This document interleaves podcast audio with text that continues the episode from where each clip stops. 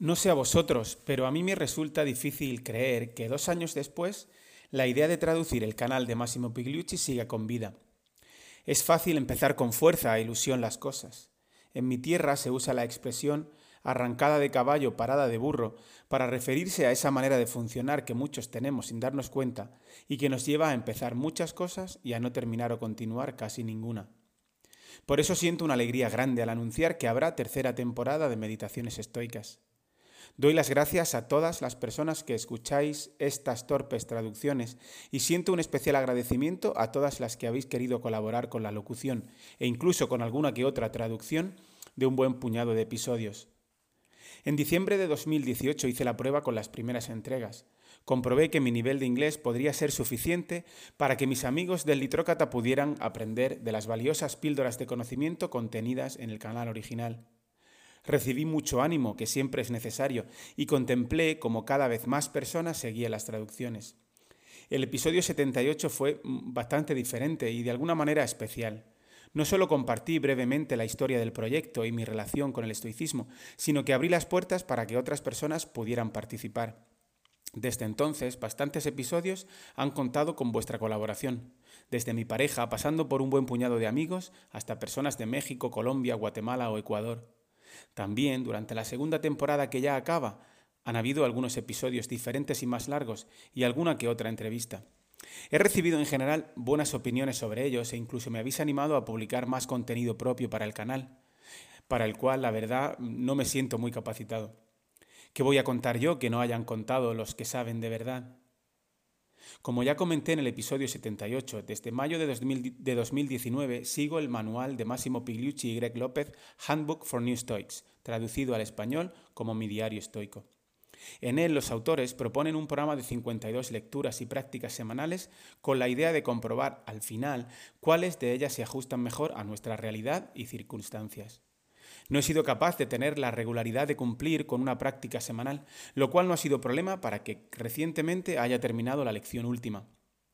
Como ellos mismos sugieren, es momento de diseñar mi propio currículum para que la práctica del estoicismo se convierta en un hábito más, casi en una forma de estar en el mundo, que es al final de lo que se trata. Lo que me he propuesto ha sido no solo volver a las lecciones que más me hayan gustado o más útiles me hayan sido, sino hacer una segunda lectura compartida en este canal. La idea es dedicar un año entero a repasar el contenido y realizar de nuevo las prácticas al mismo tiempo que marco el ritmo, entre comillas, claro, a otras personas, tal vez como tú, que aún no hayan dado el paso definitivo.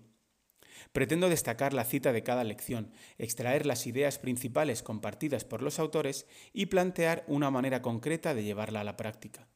Para mí sería como una segunda vuelta al largo circuito y para aquellos de vosotros que no hayáis realizado la lectura os podría servir para sentiros acompañados durante la misma. Si queréis seguir esta serie de episodios, 52 si el destino lo permite, todo va bien y yo sigo sacando el tiempo suficiente para el trabajo, tal vez lo mejor sería que tuvierais el libro y que este canal fuera simplemente un complemento a vuestra práctica. Incluso se me ocurre que se podría convertir en una comunidad de aprendizaje y práctica. Así que a partir de ahora, si nada lo impide, alternaremos este nuevo contenido con las traducciones habituales de los episodios del canal original, que se verán seguramente reducidas en número. Trataré de reservar la publicación de los lunes a primera hora de la mañana para el lanzamiento de la práctica semanal. Y veremos qué sale. Mis medidas de tiempo favoritas son el día, la semana y el año. En el libro La hazaña secreta, una lectura breve y muy recomendable, Ismael Grasa recupera una sentencia de su amigo Pepe Cerdá que dice así: Un día es una cosa muy seria. Es nuestra unidad de medida de vivir. No tenemos otra cosa que unos cuantos días, un número concreto. Me gustó cuando la leí porque a veces pasamos por alto lo que un solo día puede significar para nosotros y sobre todo porque subestimamos aquello que podemos conseguir si le dedicamos cada día una pequeña parte de nuestro tiempo, nuestra energía y nuestra atención. Creo que fue a Alberto Pena a quien le escuché decir que nuestra vida es como es una semana tipo.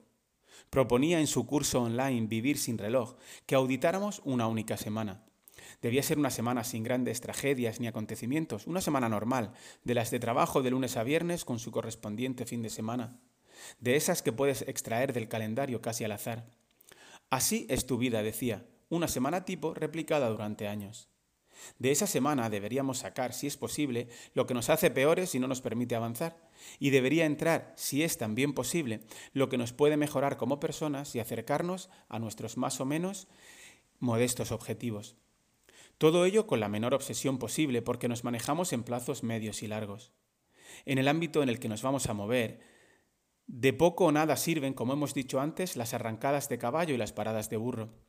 Desde entonces, casi sin darme cuenta, veo el tiempo como desde una lente con apertura semanal que me permite hacerme una idea de si durante sus siete días dedico mis limitados recursos a aquello que considero necesario en mi vida y en la de las personas que me rodean. ¿Digo a otros o me digo a mí mismo que algo, lo que sea, es importante? Si contesto que sí, debo intentar buscarle su momento a lo largo de mi semana tipo. Un poco es siempre muchísimo más que nada.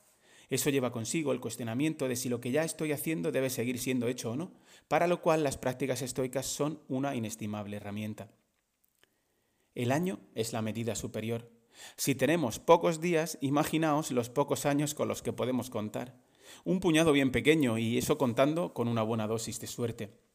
A la vuelta de las 52 semanas, uno debe mirar atrás y preguntarse si quiere que el año que está a punto de empezar se parezca al que está terminando. No hablo de resultados concretos, que ya sabemos que no dependen del todo de nosotros, sino de nuestro desempeño en la mejora de nuestro carácter y en la mejora de nuestro entorno. Me refiero al rumbo, a la tendencia, a las inercias que vamos creando. ¿Nos queremos seguir moviendo el año próximo en el mismo sentido que el, que, el anterior, que el que, acaba, que el que está terminando? ¿Son necesarios pequeños ajustes o un giro radical? ¿Cuáles son realmente mis posibilidades de maniobra? Por estos motivos, el esquema de trabajo planteado en el texto de Pigliucci y López encajó de manera natural en mi estructura mental de experiencia del tiempo. Lecciones semanales con propuestas de práctica diaria en un programa anual. Y como parece que me estoy enrollando un poco más de lo necesario, paso a detallar la propuesta del libro y a dejar listo el terreno para comenzar la próxima semana, si el destino lo permite. Hay una corta introducción, lo cual se agradece, en la que se nos plantea la apuesta que podemos hacer por nuestra propia felicidad, sea eso lo que sea, basada en la mejora de nuestro carácter.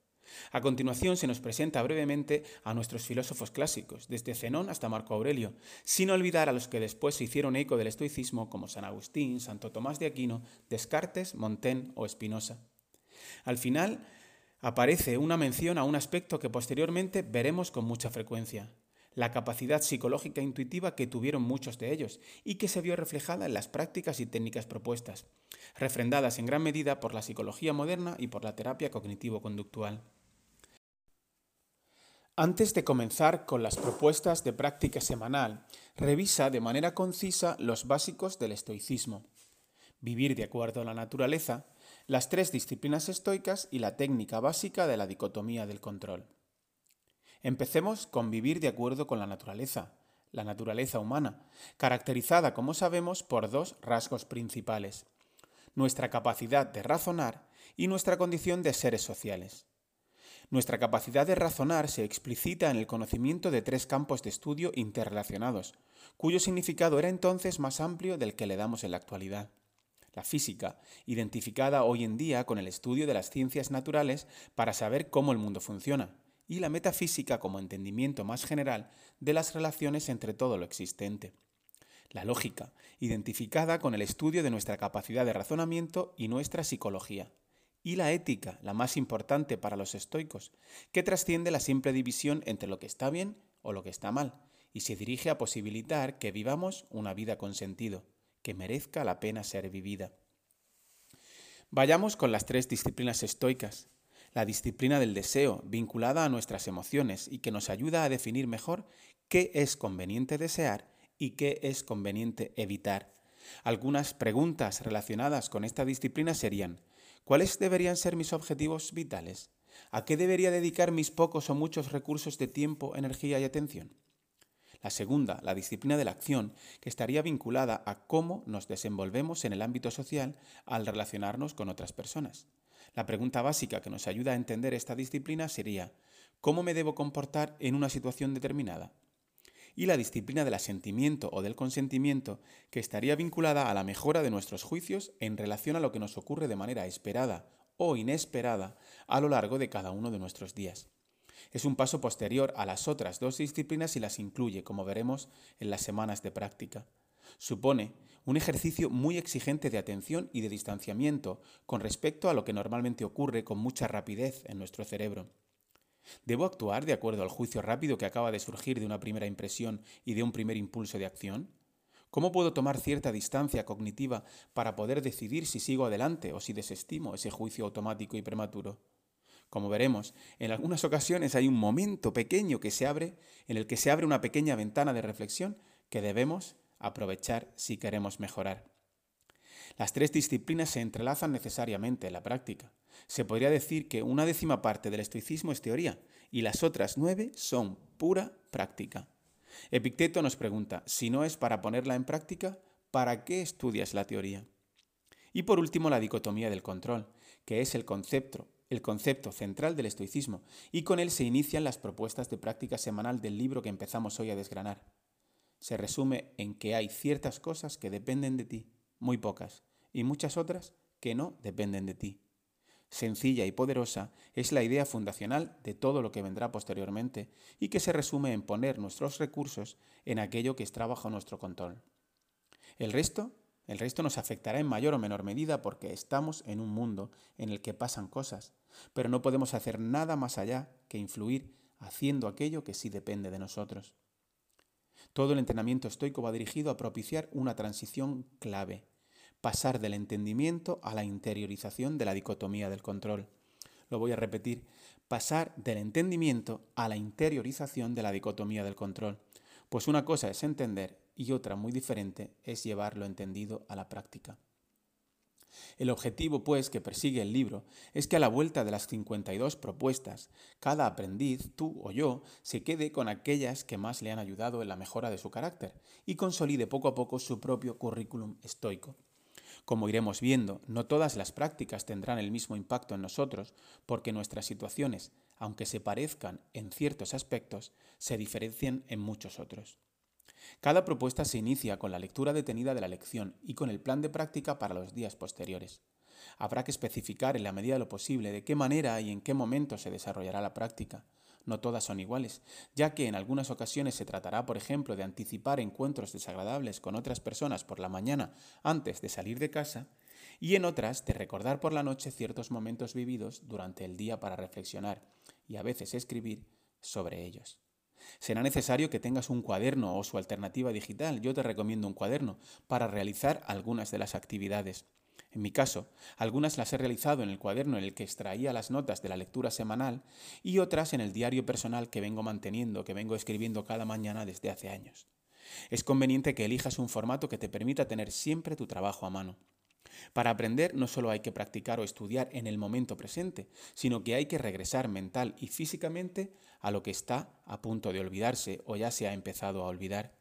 De hecho, al finalizar el libro, en el epílogo, descubrí que los autores facilitaban una clave para diferenciar el tipo de práctica propuesta. Son tres claves que yo facilitaré cada semana al principio porque considero que es más útil saberlo de antemano. En el primer caso, el código T para nosotros significará que hay que buscar un tiempo específico para hacer la práctica.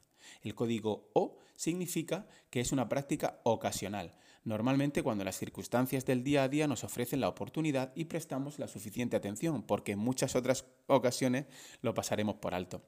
Y por último, el código S, que es siempre y en todo momento, o al menos todo lo que podamos. Al final de la semana se realizará una revisión de lo tratado y se valorará la utilidad real de la propuesta. Cuando el programa se complete, posiblemente más de un año después, porque mantener la regularidad semanal es ciertamente duro y exigente, tomando como referencia esas valoraciones que hemos ido haciendo, habremos creado nuestra propia estructura curricular para seguir interiorizando los conceptos y mejorando, en la medida de lo posible, nuestro carácter. Y, que no se nos olvide, nuestro entorno. Nos vemos en el siguiente episodio en el que plantearemos la primera práctica semanal. El material que utilizaré, aparte de la cita original del filósofo estoico que toque, serán las notas que extraje en la primera lectura. Gracias por haberte unido a este primer episodio de la tercera temporada de Meditaciones Estoicas. En una semana nos volveremos a encontrar si el destino lo permite.